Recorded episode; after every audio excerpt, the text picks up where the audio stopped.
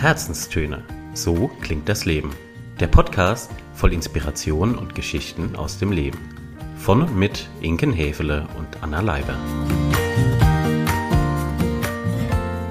Ein herzliches Hallo hier im Herzenstöne Podcast. Wir freuen uns, dass ihr reinhört und mit dabei seid in unserem Coaching März.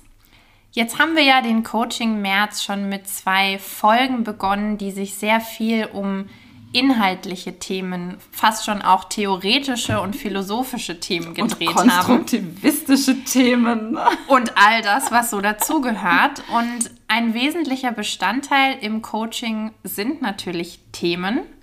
Es gibt aber einen zweiten ganz, ganz wichtigen Bestandteil und das sind die Menschen.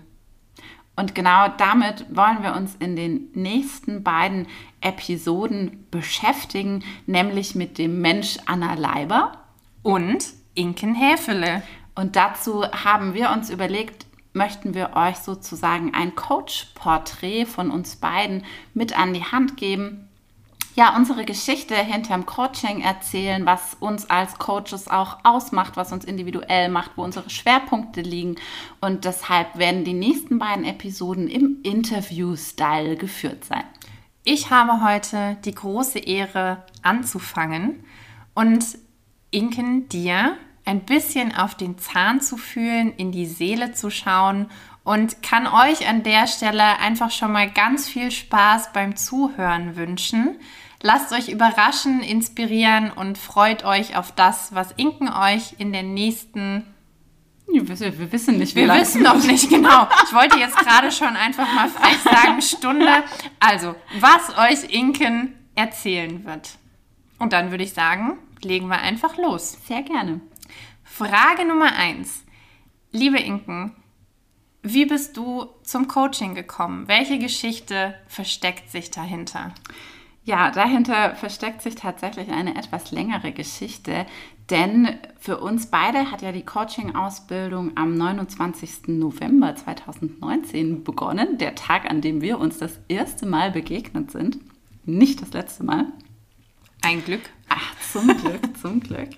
Ja, und diese Ausbildung, die hatte ich mir zur damaligen Zeit ausgesucht, noch aus einer ganz anderen Perspektive. Denn ich war ja viele Jahre lang als Führungskraft, als Bereichsleiterin in einer Bank tätig. Und genau mit dem Antritt bin ich auch ans systemische Coaching drangetreten. Also für mich war es immer so die Frage, okay, wie kann ich noch bessere Chefin sein? Wie kann ich noch besseres Vorbild sein, Visionärin sein? Und eben das im Sinne meines Arbeitgebers und vor allem eben im Sinne meiner Mitarbeiter äh, zu lernen, die verschiedenen Tools und die Methoden zu lernen. Das ähm, war für mich immer super wichtig. Ich habe das Thema Führung immer als Dienst am Menschen verstanden und da war nichts naheliegender für mich, als eben diese Coaching-Praxis noch zu vertiefen und besser in meine Arbeit einzufügen und zu implementieren. Eine super, wenn ich dich da kurz unterbrechen darf, eine super löbliche Haltung, ja, finde danke. ich. Also es gibt jetzt auch aus eigener Erfahrung, es gibt Führungskräfte von bis. Und wie du sagst, es ist immer mit und für den Menschen ja. und sich da weiterzubilden und auch mal selber zu reflektieren, ist extrem wichtig und zeichnet in meinen Augen auch gute Führungskräfte aus. Ja, vielen Dank. Das wurde mir auch von meinen Mitarbeitern viele Jahre auch so wieder gespiegelt und hat mich natürlich auch bestärkt, diesen Weg weiterzugehen, den ich da eingeschlagen hatte. Muss man dazu wissen, ich durfte sehr früh Führungskraft werden. Ich habe die erste Abteilungsleiterposition mit 23 schon antreten dürfen. Das heißt, ich habe einfach auch viele Jahre ähm, sozusagen Praxis sammeln dürfen und mich austoben dürfen und mich erfinden dürfen und habe da für mich dann recht schnell gemerkt, dass mir sehr viele Dinge, die sonst den Bankern so wichtig sind, also Zahlen, Daten, Fakten, wie läuft der ganze Kram, ne? wie sehen mhm. die Vertriebszahlen aus, na klar, das war mir auch wichtig. Aber das war für mich immer zweite Priorität. Erste Priorität war immer Mitarbeiter und Mensch. Und ich habe damit so gute Erfolge feiern können, dass mhm. ich das auch nie in Frage gestellt habe. Mhm. Ja, also so kam es, äh, dass ich mich eben fürs Coaching interessierte und mich dann für die entsprechende Ausbildung auch angemeldet hatte. Und äh, kurz bevor die Ausbildung begann, kam es dann zu einer Situation ähm, in meinem Leben, mit der ich so auch ehrlicherweise nicht gerechnet hatte, denn mein damaliger Arbeitgeber und ich, wir haben uns in, ja, um ganz ehrlich zu sein, nicht ganz freundschaftlich getrennt. Und das hat bei mir so eine 180-Grad-Wende eigentlich ausgelöst. Denn ich hatte plötzlich eine ganz andere Perspektive auf das Thema Coaching. Ich war nicht mehr in meiner Rolle als Führungskraft gebunden, sondern ich konnte mit dem Coaching jetzt alle Türen und Fenster öffnen, auf die ich so Lust hatte. Ne?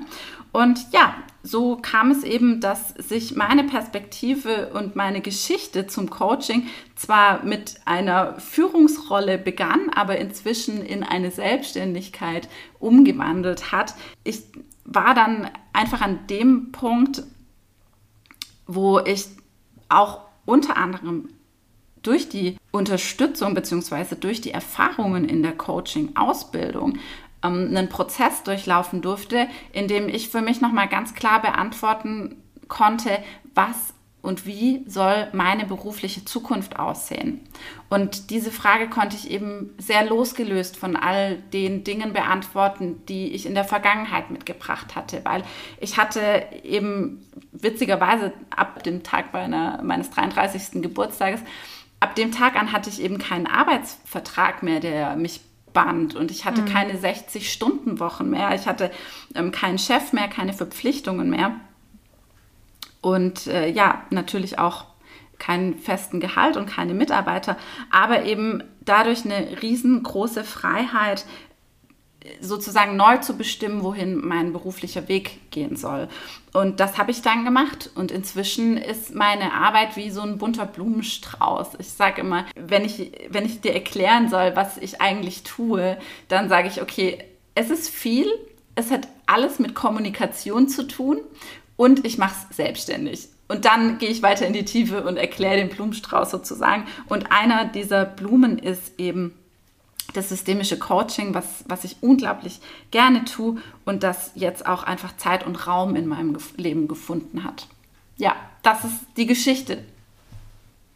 Ich kenne sie ja gut und auch durch unsere Coaching-Ausbildung gut. Aber ich muss sagen, immer wieder auch beim, beim Zuhören und sich nochmal vor Augen führen. Ich meine, ich habe dich ja jetzt letztes Jahr auch sehr intensiv erleben dürfen und all die Veränderungen, die du durchgemacht hast.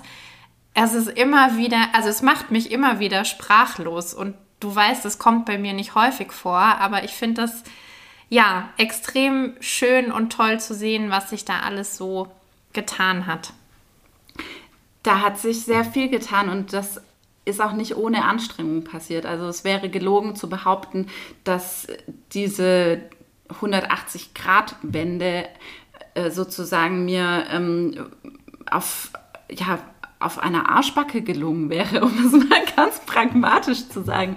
Das, das war nicht der Fall, ja, aber es hat sehr gut funktioniert und ich bin fest davon überzeugt, dass Coaching einen ganz großen Beitrag dazu geleistet hat.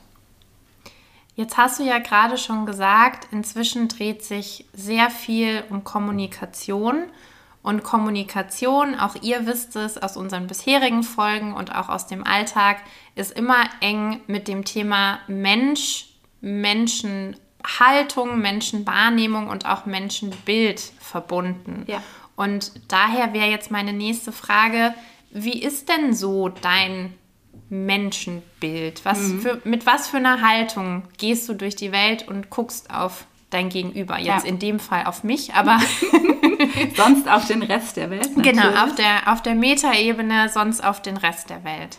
Also ich sage immer, ich bin so eine Mischung aus Humanismus, Konstruktivismus und Spiritualität. Und dann gucken mich alle mit ganz großen Augen an und dann sage ich, okay, Moment, ich erkläre das mal gerne kurz.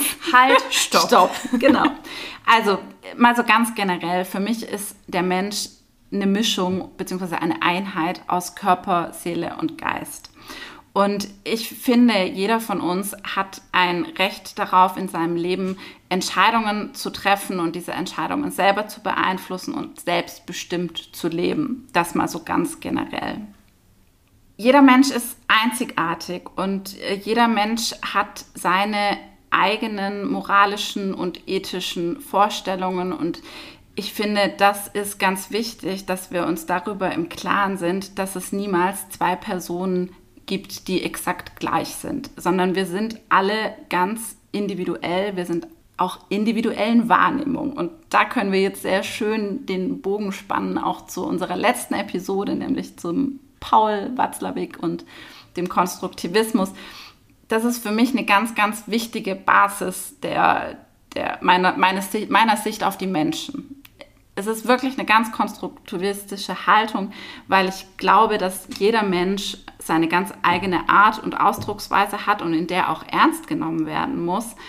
Denn alles, was wir irgendwie entscheiden, hat in dem Moment, in dem wir uns dafür entscheiden, uns so zu verhalten, so zu kommunizieren, das macht für uns in dem Moment Sinn. Und ich, also für den Menschen, der das gerade tut, für den macht das in dem Moment Sinn. Und ich finde, das ist ganz wichtig, dass man sich das immer wieder vor Augen führt, dass diejenige oder derjenige einen guten Grund dafür hat, warum er das gerade tut und dass mhm. es für ihn Sinn ergibt. Den kann ich vielleicht nicht nachvollziehen. Mhm. Werde ihn vielleicht auch niemals nachvollziehen können, selbst nach stundenlanger Erläuterung nicht. Aber für diesen Menschen hat es in dem Moment Sinn gemacht. Ja, also ich gehe grundsätzlich davon aus, dass jeder Mensch zur Persönlichkeitsentwicklung und zum Wachstum fähig ist. Das ist meine Grundannahme und da glaube ich an jeden Menschen. Und ich glaube auch, dass jeder selbst seine Veränderungen und seine Problemlösungen herbeiführen kann. Auch da gibt es ähm, ja, ganz weise Menschen auf der Welt, die das schon, schon gesagt haben. Wir Menschen, wir sind nicht, sondern wir verhalten uns. Und das ist auch sowas, das versuche ich stark in meiner eigenen Sprache auch einzubinden. Ich sage eigentlich nie zu jemandem, hey, du bist so und so und so, sondern ich versuche das immer an seinem Verhalten festzumachen, so dass mein Gegenüber die Chance hat, sich zu verändern. Also, der Mensch ist nicht, sondern er verhält sich und das beinhaltet eben auch, dass ich mich verändern kann, weil mein Verhalten kann ich verändern. Ja, das äh, so mal in Kürze. Mal, mal ganz in Kürze genau. und mal ganz auf der schon sehr hohen und wieder philosophischen Flugebene. Mhm. Wenn man jetzt deine Geschichte auch noch mal sich vor Augen führt, ich hatte vorhin schon das Wort Fügung und Schicksal, was mir durch den Kopf geisterte, ne, wie sich dann eben so alles, alle Puzzleteile ineinander gefügt mhm. haben letztes Jahr. Wie ist es denn, wenn wir schon bei den großen Fragen Themen und sind. Themen sind? Glaubst du ans Schicksal? Ich fange mal an einer anderen Stelle an. Ich habe ja vorhin schon gesagt, äh, der Humanismus ist was, was mir recht nahe liegt, bis auf eine Tatsache. Denn ich glaube nicht, dass wir uns und die Erde und unser Dasein rein wissenschaftlich erklären können. Ich selber, ich bin Christin und ich glaube an Gott und ich glaube, dass es etwas gibt zwischen Himmel und Erde und das ist völlig egal, wie wir das bezeichnen wollen, als Universum, als Karma, als was auch immer, ja. Ich glaube daran, dass es etwas gibt zwischen Himmel und Erde, was seinen Teil dazu beigetragen hat und auch seinen Teil dazu beiträgt. Mhm. Und da jetzt auch der Schwenk zur Frage mit dem Schicksal. Hm, ich glaube tatsächlich, dass wir als Menschen zum einen ähm, unser Leben auf der Erde wie ein Geschenk betrachten sollten. Das ist uns gegebene, geschenkte, von wem auch immer, geschenkte Zeit. Und die Gelegenheit, die sollten wir nutzen, um sie mit erfüllenden und sinnstiftenden und vor allem friedlichen Dingen zu füllen. Woran ich auch glaube, ist, dass es Situationen, Herausforderungen, Begegnungen, Menschen in unserem Leben gibt, die uns nicht ohne Grund geschehen. Und das könnte man vielleicht als Schicksal bezeichnen, muss man nicht. Aber ich denke, es sind sowas wie Fügungen, die durchaus gewollt sind, um uns auf gewisse Dinge hinzuweisen, hinzulenken. Da sind wir dann bei diesem gut gemeinten und manchmal so völlig unpassenden Spruch, es passiert alles aus einem gewissen Grund. Ja, das ist ein abgenutzter Spruch ja. und trotzdem geht er mir auch regelmäßig durch den Kopf. Und über die Lippen. Und über Vielleicht. die Lippen. Ja. Absolut. Ja, jetzt versuche ich mal den Bogen wieder zu spannen, zurück zum Wesentlichen, zum Eigentlichen, zum Coaching-Thema mhm. und auch deiner Rolle als Coachin. Mhm. Was sind denn jetzt aus deiner Wahrnehmung gesprochen und vielleicht auch schon aus deiner Erfahrung, die du mit Klienten, Klientinnen gemacht hast in der Vergangenheit, was sind denn Themen und Fragestellungen, mit denen die mhm. Leute ins Coaching kommen? Ja. Also ich habe die Erfahrung vor allem gemacht, dass Probleme durch problemhafte Beschreibungen entstehen. Mhm. Klingt jetzt erstmal merkwürdig. Was ich damit meine ist, dass ein Thema oder ein Problem eigentlich erst dann besteht, wenn wir in unserer Wahrnehmung es auch so sehen, wenn wir es so beschreiben, wenn wir es vor allem so bewerten. Das heißt, die, die betreffende Person, die nimmt in ihrer Wirklichkeit, und das ist eben je nachdem zeit- und situationsabhängig, ein gewisses Konstrukt, ein, eine gewisse ähm, Gegebenheit als Problem oder als Thema wahr. Und damit sind Probleme eben eine sehr individuelle und einzigartige Konstruktion von genau dieser betroffenen Person und ihrer eigenen Wahrnehmung. Und zwar genau in dem Moment, in genau diesem Moment. Und somit kann man im Grunde sagen, dass keine andere Person das genannte Thema oder das genannte Problem wegreden kann oder kleinreden kann oder größer reden kann oder wie auch immer beeinflussen kann. Es kann noch nicht mal vollumfänglich verstanden werden. Es kann mhm geschweige denn gelöst werden. Und damit äh, kommen wir auch zu einer ganz wichtigen Kernwahrheit ähm, des Coachings, nämlich dass jeder gut gemeinte Ratschlag somit auch obsolet ist. Mhm. Ja, also das ist für mich die Definition von Problem und Thema. mal, mal eben kurz zusammengefasst. Genau. Ja, und was machst du jetzt daraus als Coachin und in deiner Rolle als Coachin? Mhm. Was, ja, was bedeutet das für dich auch, diese Herangehens- und vor allem auch Sichtweise? Ich steige mal direkt mit meinem Lieblingsgriechen ein. Oh, gerne. Ich bin, du weißt, ich bin ein großer Freund von alten Griechen. Einer meiner Lieblingsgriechen ist und bleibt Epiket und er sagte, ich weiß, ich habe es auch in der letzten Folge schon gesagt, ich sage es gerne nochmal, ich werde nicht müde, es zu wiederholen. Es sind nicht die Dinge, die uns beunruhigen, sondern es ist die Meinung, die wir von den Dingen haben im Grunde genommen fasst er sehr schön in einem Satz zusammen, was ich versucht habe, in den letzten gefühlten fünf Minuten irgendwie zu erklären. Aber hey, er war auch wirklich ein sehr, sehr, sehr schlauer Grieche und ich bin eben eine systemische Coachin. und äh, ja, also um auf die Frage zurückzukommen, was bedeutet es für mich? Ich glaube daran, dass wir in unseren sehr individuellen Wirklichkeiten leben und dass wir Menschen es mittels unseres eigenen Willens und dieser intrinsischen Motivation schaffen können, unser Verhalten zu ändern. Und das schaffen wir vor allem dann, wenn uns klar ist, auf welchen Werten und Bedürfnissen unsere Sinnhaftigkeit existent ist. Also welchen, welche Sinnhaftigkeit sehe ich in meinem Handeln oder noch größer, welche Sinnhaftigkeit sehe ich in meinem Leben? Jetzt ist es nur so, ganz viele Menschen können diese Frage gar nicht oder zumindest nur sehr schlecht beantworten. Und genau da ist die Arbeit als systemischer Coach einfach genial, weil es gelingt, den Menschen einen Blick darauf zu ermöglichen, was ist eigentlich mein Wertekompass? Wie sehen meine Bedürfnisse aus? Wie stelle ich mir meine Big Five for Life, meinen Sinn des Lebens vor?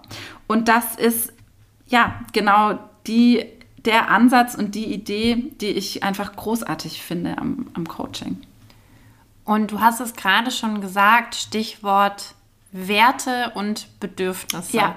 Kein gutes, nachhaltiges Coaching kommt an diesem Thema vorbei.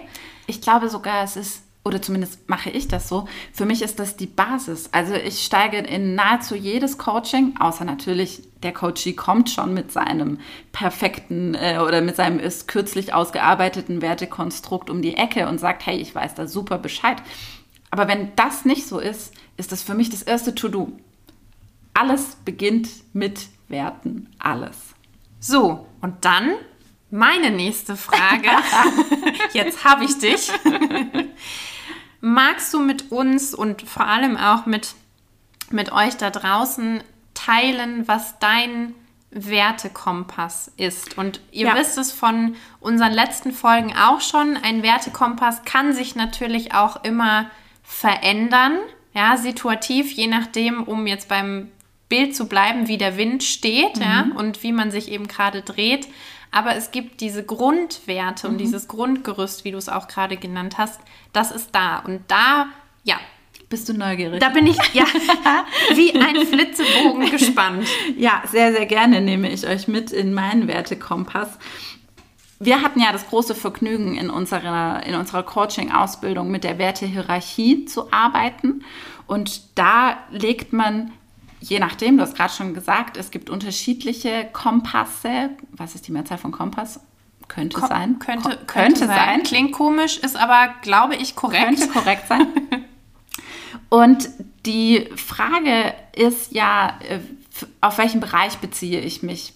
sind das meine Werte für eine private Beziehung? Sind das meine Werte für einen beruflichen Kontext? Oder sind das eben die fundamentalen Werte, die das eigene Leben und den Menschen ausmachen? Und ähm, wir haben diese, diese Arbeit in unserer Coaching-Ausbildung erlernt und auch am eigenen Leibe sozusagen durchgeführt. Oh ja.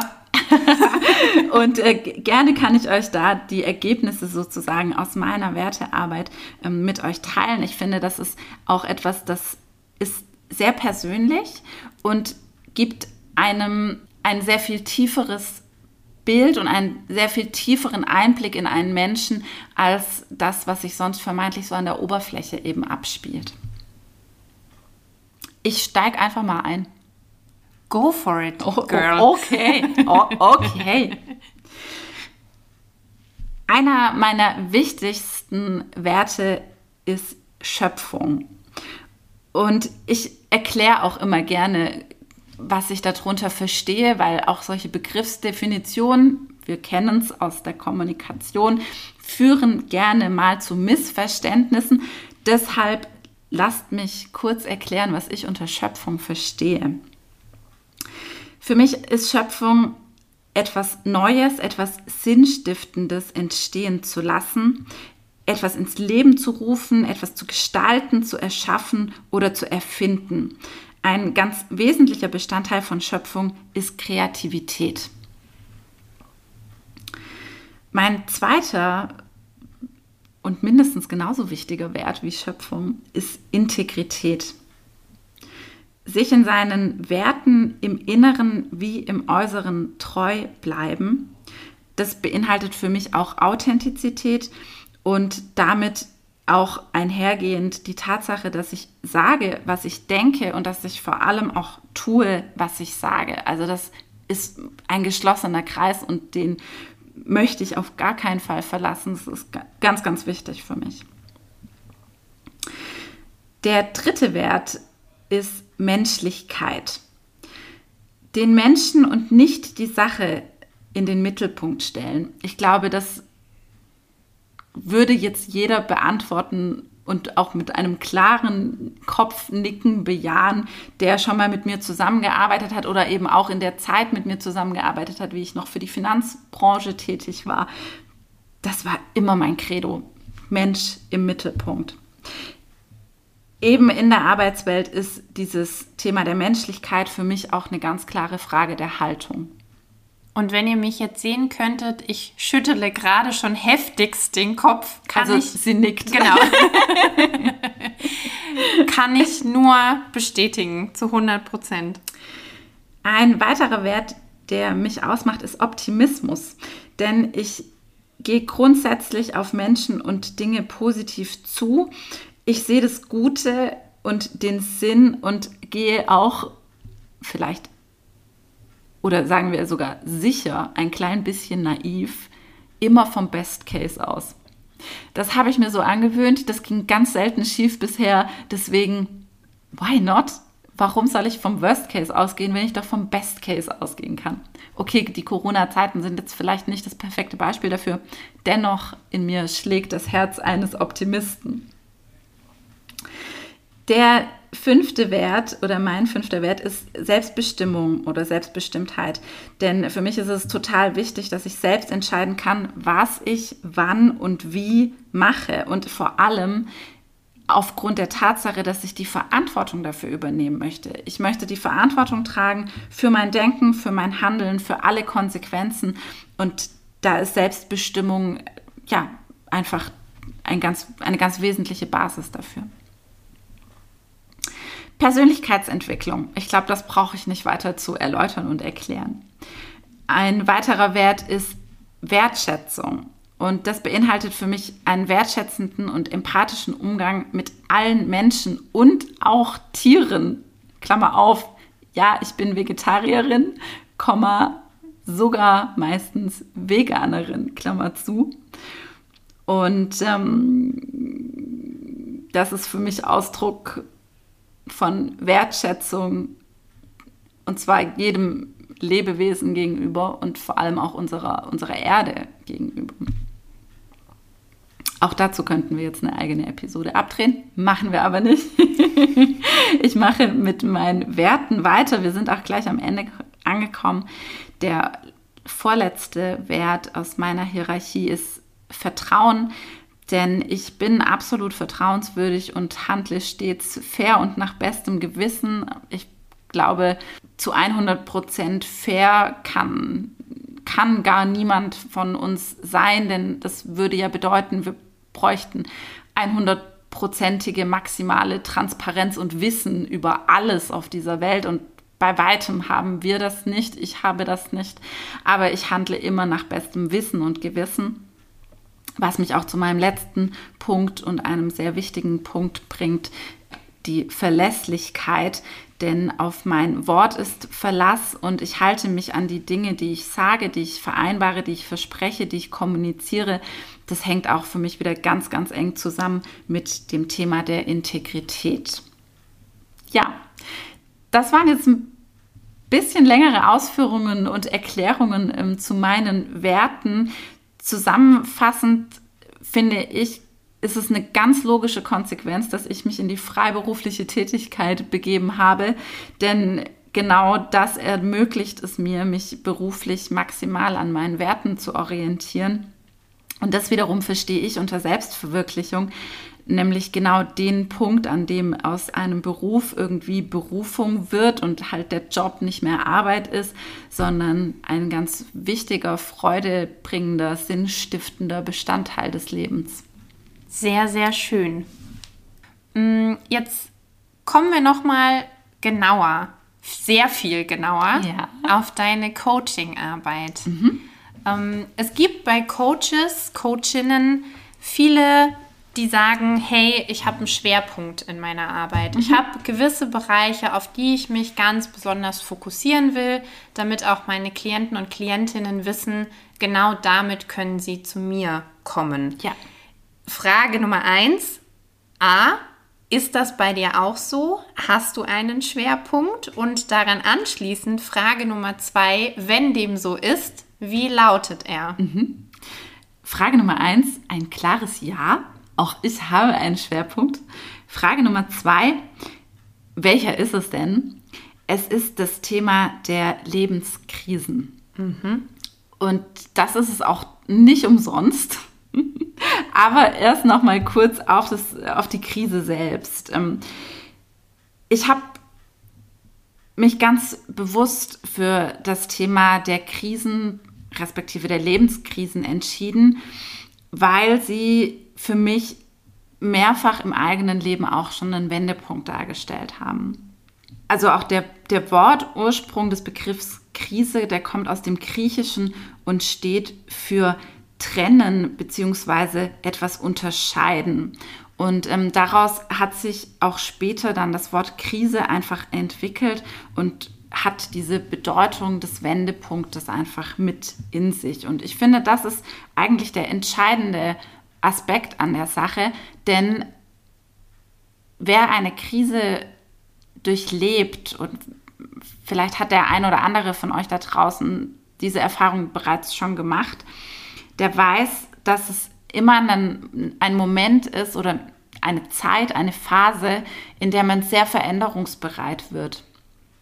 Weil man merkt, dass das, dass das eigene System irgendwie wackelt, weil, weil sich Dinge entweder extern bedingt oder intern bedingt einfach extrem verändern und man muss seine Klötzchen wieder richtig hinstellen. Man muss ähm, sich sortieren, man muss sich finden oder man darf sich finden, man darf sich neu ausrichten. Und genau dieses Momentum zu nutzen, auch ganz viel Energie oft freigesetzt wird aus so einer Krise heraus. Das finde ich super, super spannend und habe ich einfach selber schon mehrfach sozusagen am eigenen Leibe erlebt. Und ja, auf Basis dessen war für mich eigentlich klar, okay, das ist mein Thema, da kann ich ganz, ganz viel dazu selber berichten, aber einfach auch sehr viel dazu beitragen, dass für andere auch die Krise zu einem richtig guten, wichtigen Wendepunkt im Leben wird. Wenn wir jetzt von diesem Krisenkontext oder von dieser Krisenperspektive ausgehen mhm. und auch so eine klassische Coaching-Frage mal angenommen, mal angenommen, ich bin Klientin mhm. und komme zu dir oder möchte mich für dich entscheiden, welche Fragen beschäftigen mich? Was, hm. was geht mir alles im Kopf rum, wenn ich jetzt vielleicht auch nicht sage oder für mich schon definiert habe, ich stecke in einer Krise? Ja. Was sind da andere konkrete ja, Themen, die einem da so durch den Kopf geistern können? Also die, die Frage, ob ich mich selber auch in einer Krise befinde oder ob ich das überhaupt so empfinde, dass ich in einer Krise stecke, das ist ja wieder was ganz Individuelles. Und da will ich auch überhaupt gar nicht sagen, dass es per se eine Krise sein muss oder dass das Wort Krise verwendet werden muss. Mhm. Das betitelt jeder, wie das für ihn in seinen Wortschatz passt, wie das für ihn in sein Leben passt. Das kann auch einfach eine schwierige Phase sein oder eine Midlife-Crisis oder, oder, oder. Es gibt unendlich viele Begriffe dafür. Was aber oft sehr ähnlich ist, das sind die Fragestellungen, die damit einhergehen. Und das sind oft große Lebensfragen oder Sinnfragen. Ich nenne einfach mal ein paar, die so ja ganz plakativ in vielen, vielen Coaching-Gesprächen auf den Tisch kommen, nämlich die Frage, was will ich wirklich im Leben erreichen? Global galaktisch. Riesenfrage, ultra wichtig. Was ist mir wirklich wichtig im Leben? Da könnten wir jetzt wieder den Schwenk ziehen zum Thema Werte. Die mhm. beschreiben nämlich ganz klar und deutlich, was mir wichtig ist im Leben. Oder eine andere Möglichkeit, die Big Five for Life. Darüber könnte ich definieren, was ist das, was mir Sinn stiftet. Die Frage beantworten, welchen Sinn verfolge ich in meinem Leben? Was ist der Zweck meiner Existenz? Sind wir wieder ganz dicht dran an Herrn Strelecki und seinen Big Five. Wie schaffe ich es, mit mir selber zufrieden zu sein? Wow, Gute Frage, nächste Frage. Riesenfrage. Oder nochmal auf den beruflichen Kontext, der uns Frauen ja auch oft mehrmals im Leben beschäftigt, in ganz unterschiedlichen Lebensphasen beschäftigt. In welche berufliche Richtung soll ich mich weiterentwickeln? Wie kann ich einen Beruf finden, der mich erfüllt? Oder auch solche Entscheidungsfragen wie, soll ich kündigen? Soll ich mich selbstständig machen oder besser nicht? Kind oder Karriere oder beides? Das sind so Klassiker, die wir in den Coachingsitzungen oder ja, meistens über einen längeren Zeitraum hinweg bearbeiten, dann das, das sind ja große Fragen, auf die finde ich nicht von heute auf morgen eine Antwort. Ja, für mich ist, ist völlig klar, wenn ich mir die Frage stelle, äh, wie kann ich die Situation einer Lebenskrise oder wie auch immer ich es betiteln möchte, nutzen, dann ist meine ganz klare Antwort darauf mit Hilfe von Coaching. Und genau da schließt sich jetzt auch meine nächste Frage an. Du hast es zwar schon ein bisschen auch erwähnt und aus deiner bisherigen Vita geht es auch hervor, nichtsdestotrotz noch mal ganz konkret die Frage, warum das Gebiet Krise? Hätte mhm. es nicht auch was anderes sein können? ja, klar. es hätte auch was anderes sein können. Warum das Gebiet Krise? Ja. Ich habe festgestellt, dass wir Menschen auf der Welt, mal wieder global galaktisch, wir suchen irgendwie alle das Gleiche. Und was wir suchen, ist ein erfülltes Leben. Wir suchen persönliche Erfüllung sei das jetzt Sinn in der Arbeit, die uns glücklich macht, oder eben das Leben im Wohlstand, vielleicht auch Beziehungen, Partnerschaften, die harmonisch sind, die gedeihen, äh, Geborgenheit, Sicherheit, Freiheit, was auch immer dieses erfüllte Leben für uns ausmacht, wie auch immer wir das definieren. Jetzt sieht die Realität aber anders aus. Denn wir leben in einer Welt, mit ganz viel Unsicherheit. Wir leben in einer Welt, in der Arbeitsplätze wegfallen, mit viel Konkurrenz, mit enormen Leistungsdruck, mit auch einem ganz hohen Erwartungshaltung, oftmals auch an uns selbst. Und in so einer Gesellschaft wachsen wir auf, werden wir groß, leben wir hinein. Da quälen uns ab und zu ja, Zukunftsängste und eben auch eine gewisse Orientierungslosigkeit. Wir könnten hier noch weitere Ausführungen ähm, jetzt anbringen in Sachen VUCA und so weiter. Aber auf was ich hinaus will, ist, wir sehen, dass, dass diese Belastung für uns Menschen wirklich real und existent ist. Das sehen wir an den Burnout-Quoten, das sehen wir an den vielen, vielen Aussagen, die ich höre in ganz unterschiedlichen Betrieben und, und äh, Konzernen, nahezu alle den gleichen O-Ton haben, nämlich ein, es ist einfach zu viel. Hm. Und das habe ich zu oft gehört hm. und zu oft erlebt und zu oft selber miterlebt.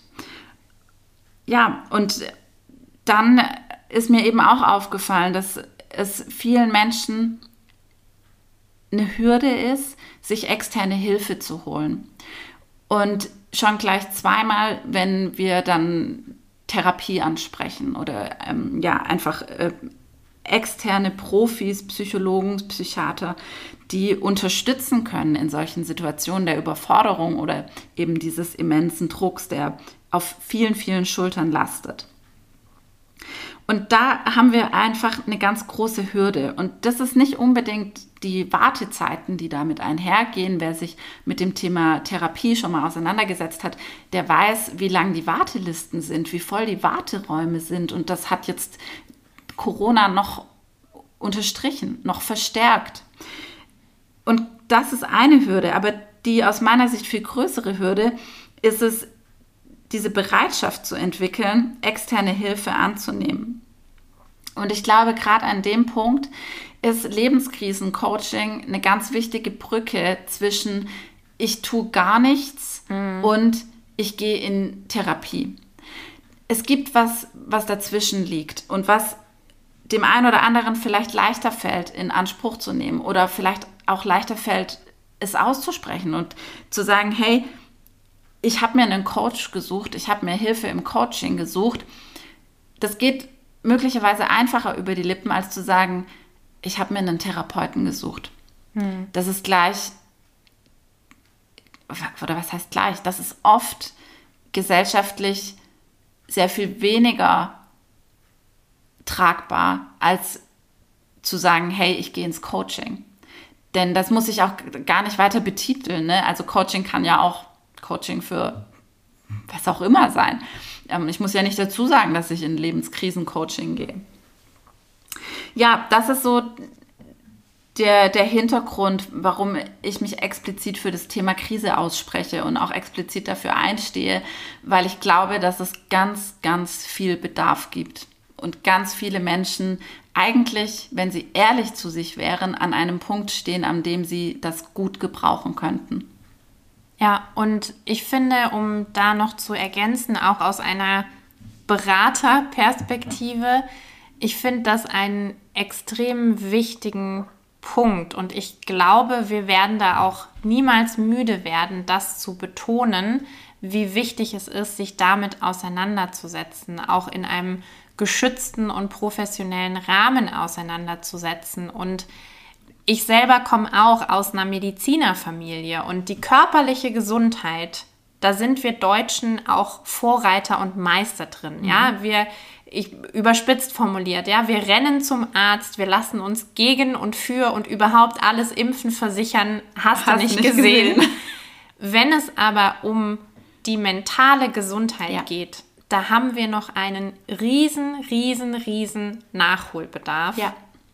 Und umso wichtiger ist es, dass es eben genau diese Brücke gibt, wie du sie so wunderbar gerade beschrieben hast, ne? dass die Hürde eben nicht ganz so groß ist und ich, ja, jetzt wird es schon fast visionär, meine Hoffnung wäre, dass es irgendwann diese Brücke vielleicht auch gar nicht mehr braucht, sondern dass es, ja, ja dass die Hürden gar nicht mehr ja. da sind, sondern es zur Selbstverständlichkeit geworden ist. Das wäre richtig, richtig toll, wenn Coaching in Deutschland diesen Stellenwert und diese Wertschätzung irgendwann erfährt. Jetzt sind wir schon gerade eigentlich beim Thema, Thema nämlich Vision. Mhm. Ich weiß, du hast eine. Ja. Möchtest sie verraten? Sehr gern. Auch das ist ein Ausfluss, ein Ergebnis unserer Coaching-Ausbildung, denn da haben wir uns unter anderem auch damit beschäftigt, wie wir als Coaches eben arbeiten möchten, mit welchen Schwerpunkten und welche Vision wir dabei haben. Und ähm, bei mir war das sehr schnell sehr klar. Auch äh, so wie das Thema Krise sehr schnell sehr klar war. Und meine Vision ist es, als Coach einen geschützten Raum zu bieten, in dem Wachstum stattfinden kann. Und zwar ganz speziell für Frauen. Für Frauen, die dort ihre Stärken erkennen und ausbauen können, die aber auch Mädchen sein dürfen, die lachen und weinen dürfen. Und genau an der Stelle möchte ich Wegbegleiterin sein, damit Frauen ihre Freiheit finden und mit ganz viel Humor und Freude die Segel für ihr eigenes Leben setzen können. Punkt. Ausrufezeichen. ja. Wir nähern uns in fast schon großen Schritten dem Ende, dem mhm. großen Finale. Mhm. So gern und gut und lange ich mit dir hier noch weiter reden könnte und dich weiter ausquetschen könnte. Wir machen jetzt so kurz vor Schluss eine, ja, ich würde sagen, fast schon Pitch-Übung, mhm. einen kurzen Elevator-Pitch. Oh, oh, oh. Ich bin mal gespannt, wie kurz der Elevator-Pitch wird. Genau. Wir, wir stoppen einfach mal kurz die Zeit. Nein, Spaß beiseite. Jetzt nochmal auf den Punkt gebracht ja. und so zusammenfassend. Mhm. Warum bist du die Richtige, wenn es um das Thema Lebenskrise und Lebenskrisen-Coaching geht? Mhm. Zwei ausschlaggebende Punkte. Erster Punkt.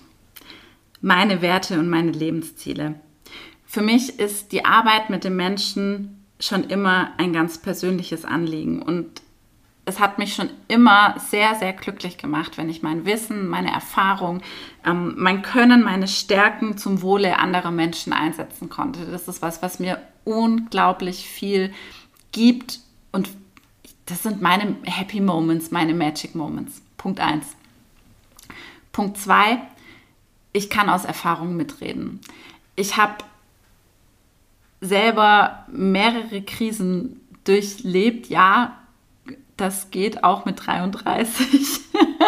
Nicht mehr lange, bald 34. Das geht sehr gut, würde ich sagen. Total. Und ich habe einfach selber gemerkt, zum einen, es gibt unterschiedliche Krisen, die können ganz unterschiedlich ausgelöst sein. Intern ausgelöst durch große Sinnfragen, die plötzlich hochkommen, aber eben auch extern ausgelöst durch ja, das Ende einer Beziehung, durch die Trennung eines Arbeitgebers, wie auch immer. Und ich hatte das große, große Glück, dass ich durch sehr, sehr fähige und tolle Coaches in ganz tollen Gesprächen diesen Prozess, diesen, diese Phase, diese, diese Zeit der Krise begleitet wurde. Und ich habe einfach selber gemerkt, wie extrem gut das tut und wie arg mir das geholfen hat.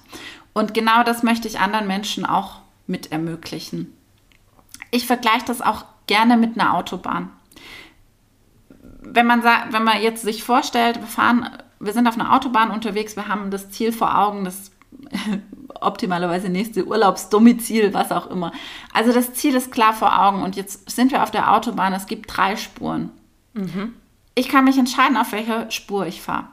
Ich kann sagen, ich bleibe ganz rechts hinter dem LKW, tuckel vor mich hin, brauche vielleicht ein paar Stunden länger, brauche die eine oder andere Pipi-Pause mehr, aber ich ziehe mein Ding auf der rechten Spur durch und ich bewege mich weder nach links noch sonst wohin. Oder ich sage, nee, ich mache das in der Geschwindigkeit nicht mit, ich hätte es gerne einen Tacken schneller. Dann kann ich die Spur wechseln. Und das schaffe ich mit Hilfe von Coaching. Dann kann ich die Spur wechseln und einfach mehr PS auf die Straße kriegen und durch diese Zeit nicht unbedingt schneller, aber erfolgreicher durchkommen, mit einem besseren Endergebnis durchkommen, mit einer schnelleren, klareren Erkenntnis. Und da finde ich, passt das Autobahnbeispiel immer ganz gut, weil ich mit Coaching einfach den Blinker setzen kann, das Gaspedal durchtreten kann und sagen kann, okay, let's go. Und genau, genau das ist der Grund, äh, warum ich die Richtige bin dafür, weil ich den Blinker setze. Was für ein wunderbares, fast schon Schlusswort. Ich finde es so herrlich und schön, dass du dieses Autobahnbeispiel jetzt gebracht hast, ja. weil aus aktuellem Anlass, wenn ich immer zur Arbeit fahre und ja, die rechte und da gibt es dann immer nur zwei Spuren, aber mhm. ich hatte auch gerade so dieses Bild im Augen von ich hänge hinterm LKW und ja, ich kann dir sagen, auf der Straße und auf der Autobahn erlebst du auch die ein oder andere Krise. Ja, total. ist vielleicht keine Lebenskrise, aber es ist eine andere Krise. Eine Akut-Autokrise. Sehr schön. Ja, dann gibt es eigentlich nur noch eine Frage zu klären und vielleicht liegt sie euch schon, die ihr jetzt gerade zugehört habt, auf der Zunge oder brennt unter den Nägeln. Wie und wo erreiche ich dich denn jetzt als potenzielle Klientin am einfachsten und am schnellsten? Dafür gibt es mehrere Möglichkeiten. Entweder direkt über Instagram einfach eine Nachricht schicken. Den Account tun wir auf jeden Fall in die Shownotes, beziehungsweise der ist eigentlich, glaube ich, immer in den Shownotes drin. Ist schon ja, im Repertoire. Ist, ist schon drin, ist schon drin. Oder die andere Möglichkeit ist, ihr schickt mir eine E-Mail. Das geht am einfachsten unter der E-Mail-Adresse hallo at inkenhäfele, alles klein am Stück und mit ae.de.